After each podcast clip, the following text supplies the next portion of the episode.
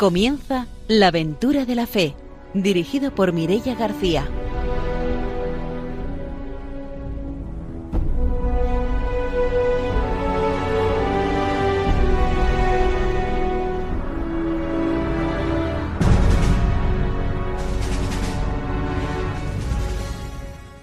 Muy buenas noches desde Radio María. Estamos de nuevo en la aventura de la fe para dar voz a las misiones y a los misioneros. Empezamos como siempre saludando a nuestro equipo. Está con nosotros el padre don Arturo García. Buenas noches. Muy buenas noches a todos radiantes que nos escuchan en toda España en Radio María. Vamos a impulsar la aventura de la fe a través de los misioneros que están por todo el mundo anunciando a Jesucristo. También está con nosotros Ramiro Fauli. Buenas noches. Hola, buenas noches. Hoy voy a mandar un saludo y me voy a un pueblecito de Valencia que se llama Bugarra. ¿eh? Y allí le mando un saludo muy cariñoso a Fátima, que me ha prometido que va a hacer difusión del programa por todo Bugarra. Pues mandamos ese saludo para Fátima hasta Bugarra y vamos a saludar ya a nuestros invitados de hoy, que hoy tenemos una familia misionera. Están con nosotros Paloma y Javier. Buenas noches. Buenas noches. Hola, buenas noches. Y también han venido acompañados de sus hijos. Tenemos aquí también a Carmen, a Amparo, a Estefano y a Beatriz. Saludamos también a nuestros técnicos, a Ramón y a Ángelo. Y vamos a empezar ya el programa con nuestra formación misionera.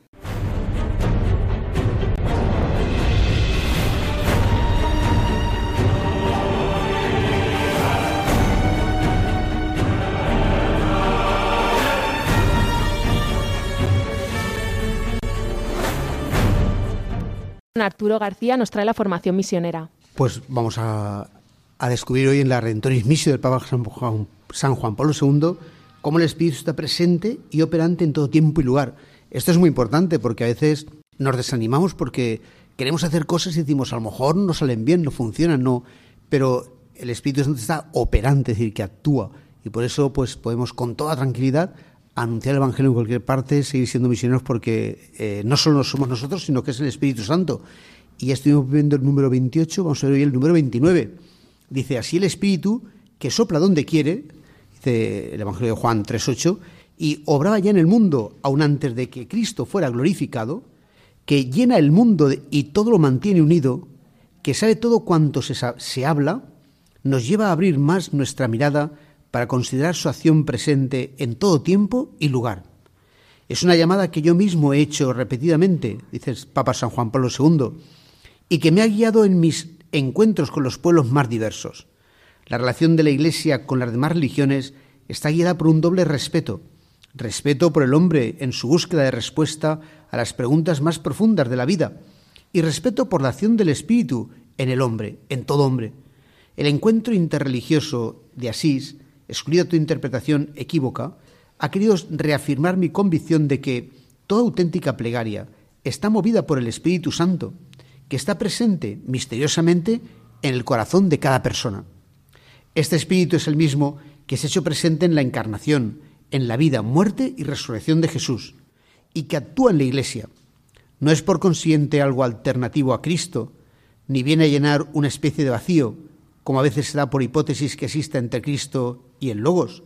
Todo lo que el Espíritu obra en los hombres y en la historia de los pueblos, así como en las culturas y religiones, tiene un papel de preparación evangélica y no puede menos de referirse a Cristo, verbo encarnado por obra del Espíritu, para que, hombre perfecto, salvara a todos y recapitulara todas las cosas. Claro, esto es muy importante, porque quiere decir que alguien cuando cree en Dios a través del Islam, a través del hinduismo, a través de... Es el Espíritu Santo el que les ha preparado, pero no para acabar ahí en esa religión, sino para reconocer a Jesucristo y para luego ser cristianos, que es lo que realmente quiere Dios, es decir, que rejuran a Jesucristo. Por eso es tan importante la misión, anunciar el Evangelio a las personas que no conocen a Jesucristo, porque si son dóciles al Espíritu Santo, son nobles, entonces verán que esa religión que ellos tienen les llama a eh, encontrar la plenitud de, Dios en el rostro de Cristo, que es el único que verdaderamente pues, refleja a Dios. Por eso es tan importante ese anuncio del Evangelio. A veces pensamos, bueno, ya tienen su religión, ¿para qué les voy a decir nada?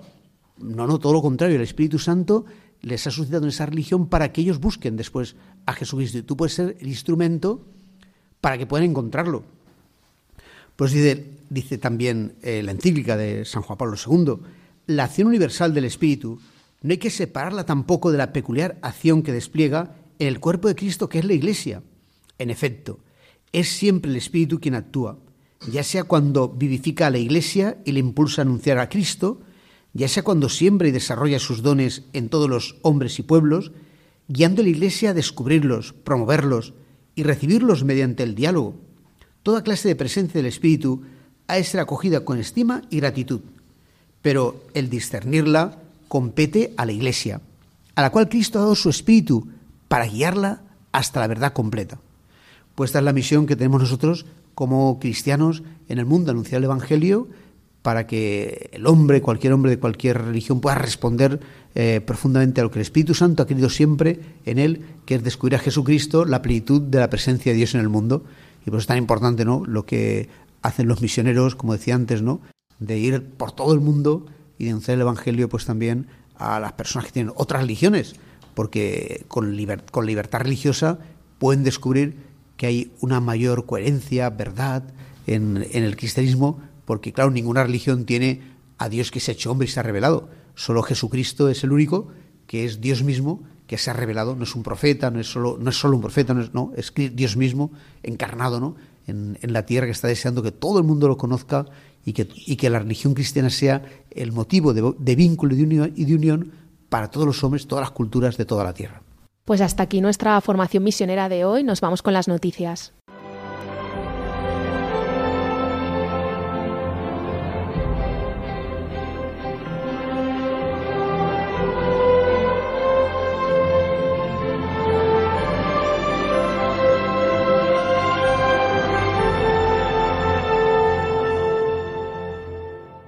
Ramiro Fauli nos va a contar las noticias misioneras. Bien, dos noticias, una relativa a Marruecos y la otra de aquí de España. La primera noticia es que se va a celebrar una Pascua misionera organizada por los misioneros eh, javerianos del 14 al 17 de abril en Marruecos, precisamente en la iglesia de San Francisco de Asís en Quentín.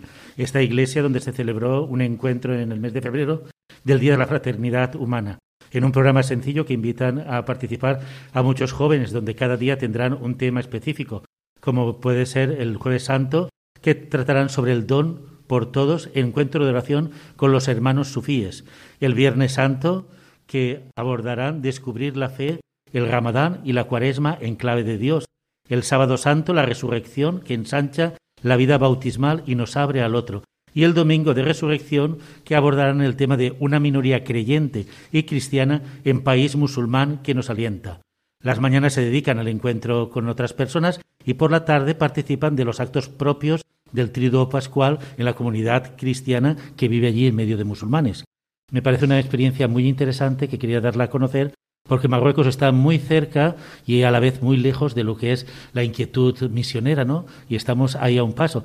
También nosotros estamos aquí viviendo con mucha población marroquí y es un gran reto, ¿no? Hay que tener en cuenta que, bueno, la Iglesia en Marruecos ha, ha, estado desde muchos siglos atrás, pero siempre con una con una minoría, ¿no? Entonces también nosotros tenemos que sentirnos llamados a este mundo musulmán, donde podemos propiciar encuentros para descubrir también, que ellos descubran también el misterio de, Jesucristo, ¿no? Como el enviado.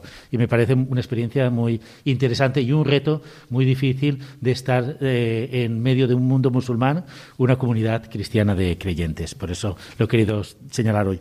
Y el otro, pues es una deuda que tenemos con el IEM, ¿eh? y es que en el año 2020 estaban celebrando su centenario, pero por la pandemia tuvieron que suprimir los programas de esta, de esta celebración. Así pues, ahora, dos años después, ha podido retomar esta celebración a través de una exposición llamada Una historia en forma de río. Esta exposición de los 100 años del IEM cuenta con fotografías, objetos de culturas donde están presentes el instituto. Y esta exposición está abierta en la sede del IEM, en Ferrer del Río, en Madrid hasta el 30 de abril. Luis Ángel Plaza, que es el director general del IEME, y el sacerdote Carmelo Pérez, que es el está encargado de la exposición, explican también a toda la población quiénes son los sacerdotes del, del que son sacerdotes diocesanos y son la expresión misionera de las iglesias locales. Así pues, esta nota distintiva, que ahora nos parece tan normal, era todo un reto hace 100 años cuando nació el IEME. En la actualidad, el IEM tiene 99 sacerdotes pertenecientes a 36 diócesis españolas. Ellos están encardinados en su diócesis de origen y actualmente están en varios países de América, de África y de Asia. Desde aquí, bueno, les mandamos también un saludo y una felicitación a todos los compañeros del, del IEM que están tratando de rescatar también todo lo que es la animación misionera, principalmente en el clero diocesano. Pues cerramos nuestra sección de noticias y ahora sí que nos vamos con la entrevista de hoy.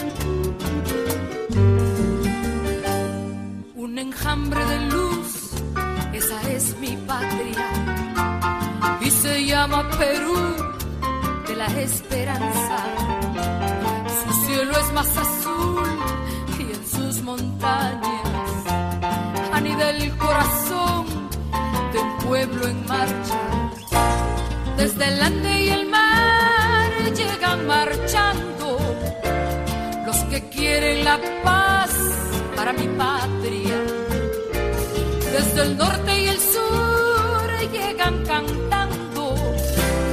Nuestros hijos del sol, siempre soñando. Con mañana de paz en cada mesa y un destino de amor en su tristeza. Es mi pueblo, Señor, y en su cabeza que olivos en flor pasen mi tierra. La paz ha de venir, ese es mi sueño.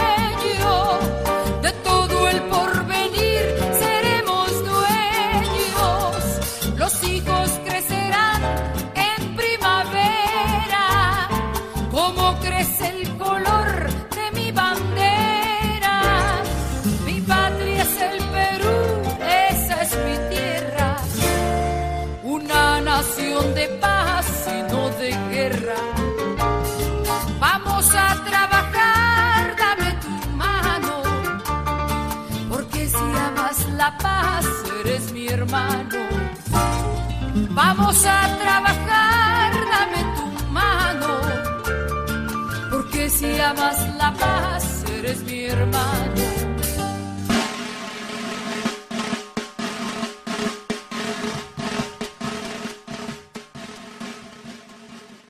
Esta noche vamos a conocer el testimonio misionero de Paloma y Javier y también de sus hijos, que ya los hemos saludado al principio. Buenas noches de nuevo. Buenas noches. Bueno, pues habéis estado seis años como familia misionera en Perú. Contarnos cómo empieza todo, cómo decidís responder a esa llamada. Bueno, pues ha sido una gracia, ¿no? Esto empezó en 2013 en el seno de nuestra comunidad parroquial, nuestra comunidad neocatecumenal aquí en Valencia, y poco a poco pues ha ido madurando y se concretó en un envío en 2016 que hizo el Papa Francisco en Roma a 250 familias entre las cuales estábamos nosotros. Y nos tocó ir allí a Perú y nada, pues ha sido una aventura, ¿no? Una gracia realmente. ¿Y concretamente en qué lugar de Perú es donde habéis estado? Hemos estado en Callao, que es el puerto de Lima y el aeropuerto. Es una gran ciudad de más de un millón de habitantes, eh, la costa y que bueno, una realidad muy diferente, distinta completamente a, España, ¿no? Nada que ver. Yo quería preguntar, porque a mí siempre me llama la atención de las familias, ¿no? Cuando se va a tomar la decisión, ¿no? Porque, bueno, cuando hablamos de adultos, eh, está más o menos claro que los adultos lo hablan. Pero claro, cuando hay que viajar con los hijos, ¿cómo se aborda el tema de vamos a ser una familia misionera con los, con los hijos? Eh? Porque eso para mí es un reto en la visión. Cuando nosotros tomamos la decisión, eh, nuestras hijas eran todavía pequeñas, porque la mayor tenía siete años. Entonces, pues bueno, a esa edad eh, a, ellas les hacía muchísima ilusión ¿eh? cuando se lo planteamos, pues les pareció estupendo. Quizá el problema es más para nosotros, para los padres, ¿no? porque siempre te planteas, ¿estaré haciéndolo bien? Eh, ¿Les estaré privando ¿no? de, un futuro, no sé, de los estudios aquí en España, de una vida como, la de aquí, ¿no? una vida más o menos cómoda, más o menos estable? Mm, y entonces ahí es donde entra la fe, que dices, bueno, pues si para mí lo más importante ¿no? ha sido mm, vivir del amor de Dios, pues para ellas también lo va a ser, ¿no? Si hacer la voluntad de Dios es lo que a mí me ha hecho feliz, a ellas también las va a hacer, ¿no? Que la familia extensa, los amigos y todo, porque cuando hay niños siempre es como un arma de doble filo el, presentar a, a los hijos como freno para la misión, ¿no? Creo, no sé cómo. Claro, por eso siempre hay quien lo entiende y hay quien no lo entiende. Entonces, pero al final, bueno, la decisión la tomamos nosotros eh, cara a cara con el Señor, ¿no? Y vimos que, que, iba a ser bueno como lo ha sido, ¿no? Para nuestra familia. Y nos han respetado bastante. Nos han respetado bastante dentro cada uno de su situación y de su realidad. Nos han respetado y lo han, no sé, eh, lo han acogido, lo han aceptado con muy bien, ¿no? Muy bien, la verdad. ¿Y cómo es la realidad que os encontráis cuando llegáis ahí? ¿Cómo fueron esos inicios? El inicio fue de susto. Porque. Como, como el 90% de los inicios. ¿eh? Vamos, vamos a situarnos. A ver, eh, nosotros estaba, hemos estado en un barrio, en un distrito. Zona roja. Callao, que es. Sí, con muchísima delincuencia, mucha marginación, mucha pobreza. Eh, y entonces, eh, claro, cuando llegas allí, yo recuerdo que llegué al aeropuerto y me dicen, mira, todavía no tenemos casa para vosotros, ¿eh? os, vamos a llevar a una casa de convivencias hasta que aparezca, ¿no? Una casa para vosotros. Y entonces todo el camino era por los cerros, que están llenos de, casitas de madera, de, con, neumáticos, con sacos de arena ahí para sujetarlas. Y yo miraba eso y decía, madre mía, ¿dónde me he metido? o sea, íbamos callados, callados, ¿no? al principio, pues con, es un shock, ¿no? Porque es una realidad totalmente distinta. Y después yo recuerdo el primer mes que cada vez que salía a la calle, una vez ya nos dieron la casa, ¿no? Cada vez que salía a la calle yo iba con el rosario en el bolsillo rezando, rezando, rezando, porque eh, todo el mundo me decía, ay, no, ahí donde estáis, qué peligroso, hay, hay, muertes, es verdad, o sea, hay muertos constantemente, ¿no? Por, menos de nada a uno le pegan un tiro y ya está. Y, y entonces, pues el principio fue así, ¿no? Pero la verdad es que yo lo que he vivido es que eh, enseguida el Señor nos quitó el miedo y, aparte la gente de allí del barrio nos ha cuidado mucho y nos ha querido mucho. Hemos tenido miedo solamente los primeros días. Realmente ya después, pasadas dos o tres semanas, ya era nuestra casa. Ahí vivíamos, de ahí teníamos que ir a comprar, teníamos que hacerlo todo. Sí que es verdad que por las niñas que eran muy pequeñas y era muy llamativo, pues eh, nadie más, ningún extranjero más vive en ese distrito del Callao. Entonces éramos muy llamativos y también un poco expuestos, ¿no? Pero la verdad que no nos ha pasado nada. Hemos estado muy cuidados, muy protegidos. Los mismos mototaxistas nos decían, los choros ya saben quiénes son ustedes y les protegen. Entonces no, no vamos a dejar que nadie les toque, ¿no? Sí, aquí nadie les va a hacer daño. sí, sí, sí, entre ellos se conocen, saben.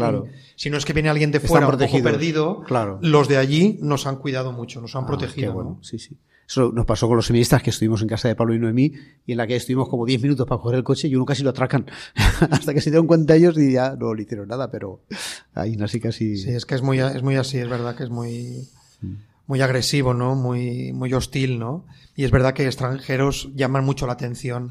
Tres niñas pequeñas. Eh, era algo inaudito, ¿no? Muy, muy poco habitual, muy poco habitual. Vosotros llegáis a ese barrio porque hay una parroquia, porque hay un colegio. Sí, porque hay, las, dos, las dos cosas. Sí, hay un colegio parroquial, diocesano, y hay una parroquia. Eh, entonces ese colegio que, bueno, estaba en ruinas y pasó a unos, a unos, unos locales en la parroquia, pues ha ido creciendo poco a poco y hemos sido testigos de ese milagro, ¿no? Que ha sido una hermosura ver cómo año tras año iba creciendo un, un grado, un, aula nueva, un curso y hemos estado muy, muy bien acogidos, muy, nos han querido mucho. Nosotros también les hemos querido mucho a las personas allí, a los alumnos, a los padres de familia y hemos estado muy a gusto, muy a gusto.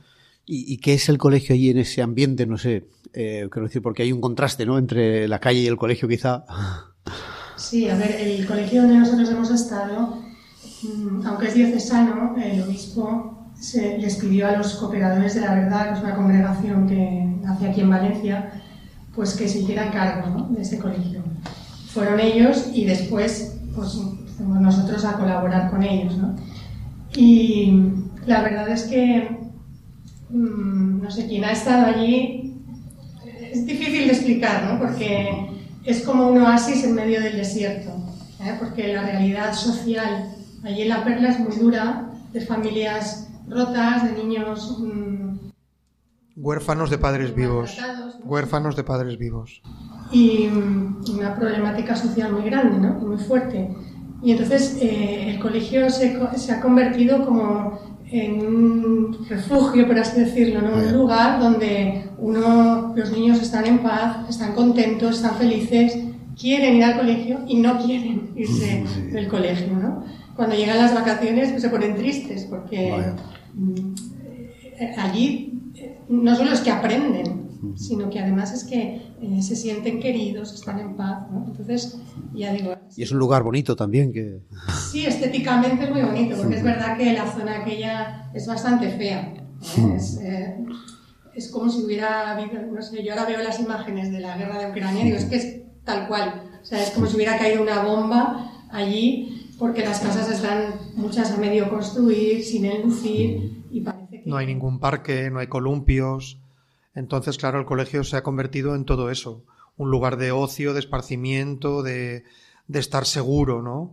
Es un, el refugio, ¿no? La palabra más adecuada. Es un lugar donde estar a salvo, a salvo de ese entorno tan hostil, donde hay mucho sicariato, donde se, se te entrega un arma por 500 soles para que mates a una persona y después se te retira y nadie ha visto nada, no, aquí no ha pasado nada y tú, nada, continúas con tu vida normal y corriente. Eso es un poco el futuro que les esperaría a estos chicos de no tener esta puerta a la esperanza de una vida diferente. ¿Hasta qué grado de instrucción te atendéis en ese colegio? Ahora mismo te, hay hasta tercero de secundaria. Tercero de secundaria. Desde infantil hasta secundaria. Pues cada año han ido, han, han ido creciendo poco a poco uh -huh. y nada, en dos años llegarán ya a quinto, que es el último año de secundaria, y ya estará completado todo el colegio. Uh -huh. ¿Y cómo está la construcción del nuevo colegio? ¿Cómo... Pues ahora mismo está muy amenazada. Está muy amenazada. El padre Andrés ha recibido amenazas del, del cupo que se llama, que son unas mafias del sindicato de la, de la construcción civil, que quieren entrar en esa obra que están haciendo los padres ahora mismo y los mismos alumnos y, y todos los que colaboran sin cobrar nada. Y estas personas van a extorsionar y a pedir pues un soborno, un, cupo que se llama. Y bueno, pues poniendo en jaque toda la obra del colegio, ¿no? Realmente ahora es un tiempo muy delicado porque en cuanto el más mínimo indicio de una obra, ellos se presentan allí. Esas mafias acuden y piden entrar en la obra, que es un poco sabotearla y entorpecerla, ¿no? Y realmente, pues ya ha habido en, en la demolición del antiguo colegio, ya ha habido dos muertos. Ya ha habido dos muertos. Entre ellos, entre las diferentes mafias diferentes grupos ¿no? de jóvenes y entonces ahora pues bueno están ahí con una espada de Damocles no porque en cualquier momento puede pasar cualquier cosa Sí, nos decía don Vicent Font también en su colegio, que le pasó con, con la construcción de la valla, con algunas cosas. Todo es así allí, lamentablemente es todo así. Enfrentarse a la mafia, sí. todo, al sí, sindicato. Y te piden siempre ese cupo, ¿no? Que es tan peligroso y sí, realmente es como una traba, ¿no? Es un, algo más añadido, ¿no? A lo ya difícil que es estar allí, esa traba de, del, del cupo. ¿Y vuestra labor en el colegio en qué consistía? Bueno, nosotros hemos estado de profesores. Ah, profesores. Sí. Javier también ha tenido otros, otras tareas. Otros menesteres. Yo he estado básicamente de profesora, cada año en un curso ¿Un diferente. Curso? Tutora. Y, sí, de tutora. Y la verdad es que pues una experiencia muy buena, ¿no? Muy bonita. Luego estábamos también en la parroquia, porque la parroquia... Sí. Sí, ahora después hablaremos de la parroquia, por eso estoy preguntando, por ejemplo, también la relación, tú que has sido tutora, con el alumnado, con los padres, si existe una relación, claro. si se implican, no se implican, ¿cómo es eso? Sí, no, a ver, nosotros como profesores eh, pues tienes una relación muy grande con las familias. Es, es, diferente a la forma de trabajar aquí. Yo aquí también soy profesora, ¿no? En España, sí. y es muy distinto. Eh, aparte de que como es un colegio gratuito, no estás sujeto a, por así decirlo, a las exigencias legales, si quieres, no sé cómo explicarlo, ¿no? Sí. Porque tienes más libertad de acción, ¿no? Porque no, no te debes económicamente a nadie, ¿no? Entonces, aparte de que los padres están agradecidos, eh, también les puedes hablar en la verdad. Porque el dinero no está por medio. Entonces, ellos saben que estás allí por sus hijos. Y, y yo creo que eso los padres lo, lo, lo agradecen muchísimo ¿eh? Y, tenemos, como profesores, yo he tenido muchísima relación con muchos padres, con unos más, con otros menos, hay quienes acogen más eh, lo que tú les ofreces, hay quien lo acoge menos, pues bueno, pero ha sido bonito, ¿no? Porque hemos visto también familias que se han ido poco a poco, en la medida que se acercaban al colegio, pues que se han ido reconstruyendo, ¿eh? cada uno en una medida. Y pues eso siempre es hermoso, ¿no? Ver que, que es una labor que, que no es vacía, ¿no? Que no es en vano. Y se han abierto a la fe, se han abierto la fe, sus vidas se han ido transformando poco a poco.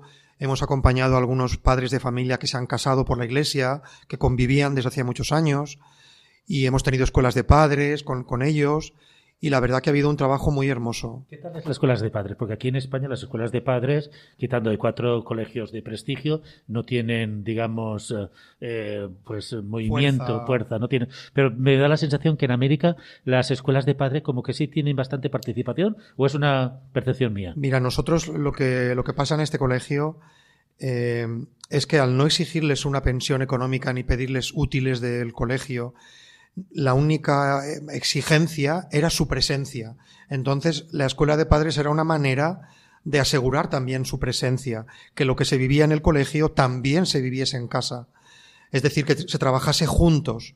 El padre Andrés tenía esta inspiración de que el colegio, la parroquia y la familia son tres úteros que deben ir unidos y que no pueden estar al margen, no separados, sino que tienen que estar en la misma dirección.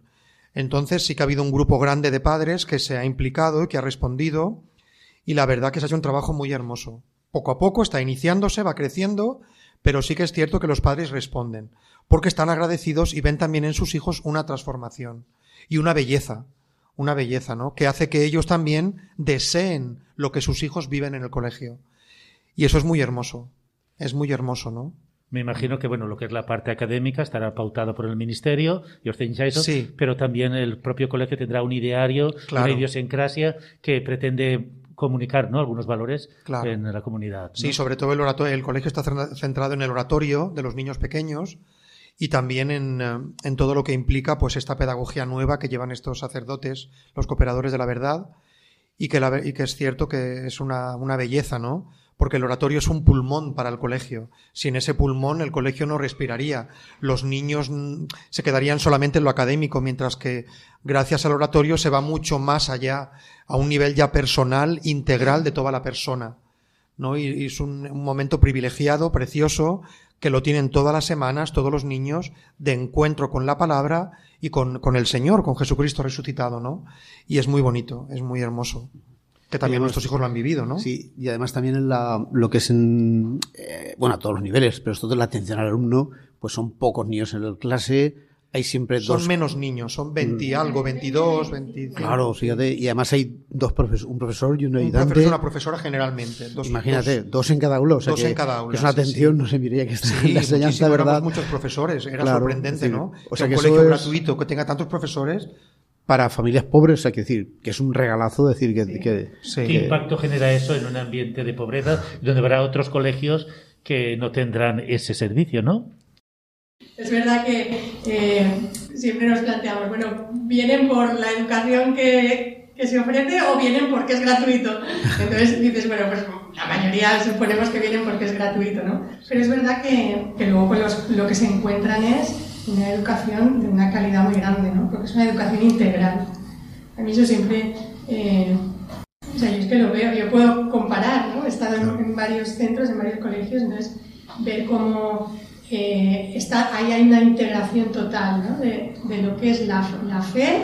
Lo que era el lema de Calasar, ¿no? De piedad y letras, yo he vivido que eso se ha integrado allí totalmente, ¿no? Y, y claro, eso beneficia a todos, a los profesores, a los alumnos, a los padres, a todos. Y, por eso mismo, lo que comentábamos antes de que en el barrio se nos quiere, eh, es por eso precisamente, porque ven que el colegio es un bien para los niños, para sus hijos. Habéis hablado antes de que es un espacio de refugio. Me imagino que aparte de las propias actividades académicas, el colegio también está abierto a otro tipo de actividades y acciones que desarrolláis, eh, digamos, a nivel comunitario, ¿no? Claro, ofrece la catequesis de, semanal para los niños de comunión, de poscomunión, de preparación a la confirmación y también es como un parque, ¿no? Realmente, porque en ese barrio no hay ningún parque, no hay ningún, no hay columpios, no hay juegos, ¿no? Entonces, para los niños es eso, un, entorno seguro. Ahora mismo se están haciendo talleres, por ejemplo, de cocina para aprender algunos oficios e iniciar a los chicos en ciertas habilidades básicas para la vida, que es también muy importante, ¿no? Y la verdad es que sí, o, eh, o sea, es una, es una educación integral. Hay muchos niños que hasta les gustaría quedarse a dormir en el colegio. Si pudieran, se quedarían a dormir, no irían a sus casas. Es sorprendente, ¿no? Algunos no querían irse a su casa. Cuando ya se hacía la hora de, ir, no, no me quiero ir, mamá, me quiero quedar un ratito más. ¿Y desarrolláis algún tipo de talleres que no sea dirigido a los alumnos, sino que sea abierto a la comunidad? ¿Talleres de formación en algún sentido? Eh, ¿De promoción de la mujer? ¿O va dirigido a la población eh, infantil todo? Sí, a, los niños básicamente, a los niños básicamente, sí, sí. Sí, hemos, hemos colaborado con un colegio del Estado, por ejemplo, un colegio público, con alumnos de quinto de secundaria, pero es, están ya muy, muy dañados estos chicos. Es un, es un ambiente muy difícil, ¿no? Eh, eh, me llamó la atención que en este colegio público había un arco de seguridad como de los aeropuertos, ¿no? Para evitar que no haya pistolas, que no lleven navajas ni cuchillos. La policía en la puerta cacheándolos con detectores de metales, ¿no? Es decir, es un ambiente ya muy difícil, ¿no? Allí el problema que hay muy grande es el, en las chicas los embarazos, ¿no? Precoces, ¿no? Precoces, sí, sí. sin padre que se haga Correcto, en la más tierna adolescencia ya muchas chicas. Por eso es tan importante la educación en el colegio, ¿no? Que las chicas no abandonen el colegio. Es muy importante, ¿no? Que puedan acabar la secundaria. Porque allí muchas mamás han dejado el colegio antes de acabar la primaria. Algunas no saben ni leer ni escribir. Han dejado el colegio en tercero de primaria. Entonces, que estas alumnas perseveren hasta el final y lleguen a quinto es ya una victoria, ¿no? Es un paso muy grande. Que será el objetivo que tenéis como colegio, ¿no? Claro, es un paso de gigante para ellas, para muchas de estas chicas, ¿no? Y abrirles una puerta a una universidad, a un futuro profesional, ¿no?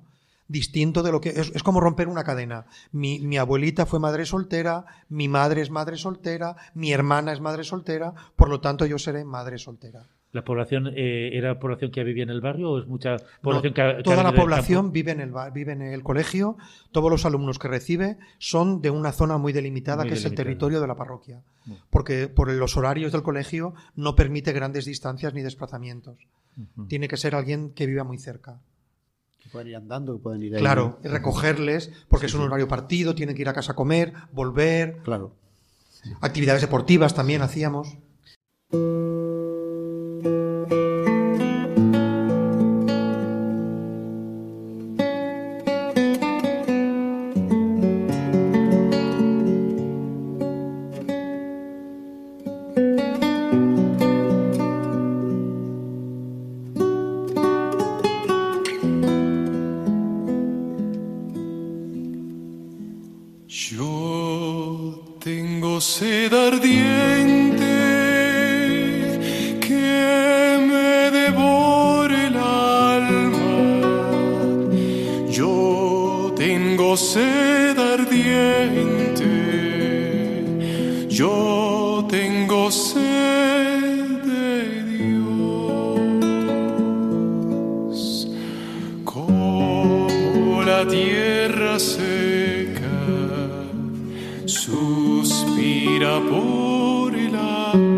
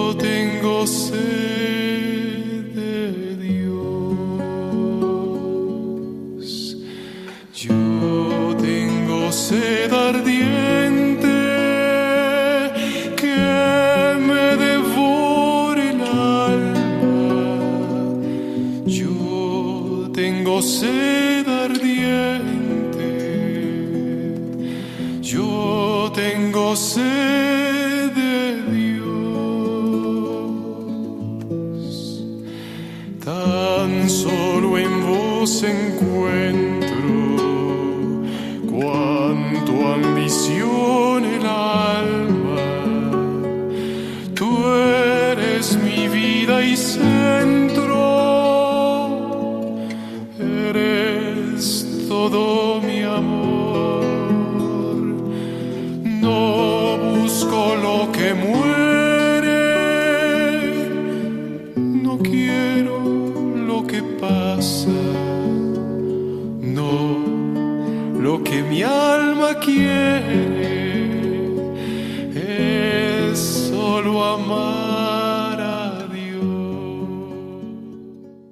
Llegamos ya al final del programa de la aventura de la fe.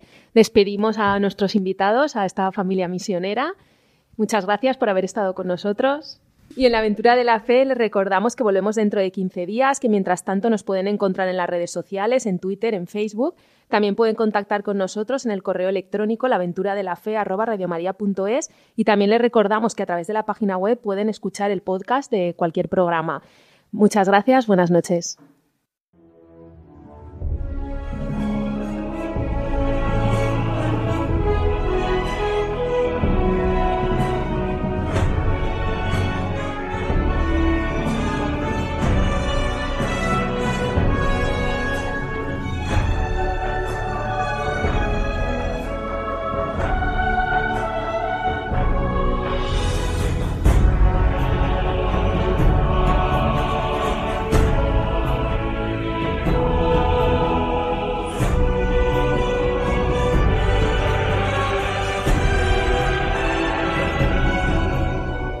Han escuchado en Radio María La aventura de la fe, dirigido por Mireia García.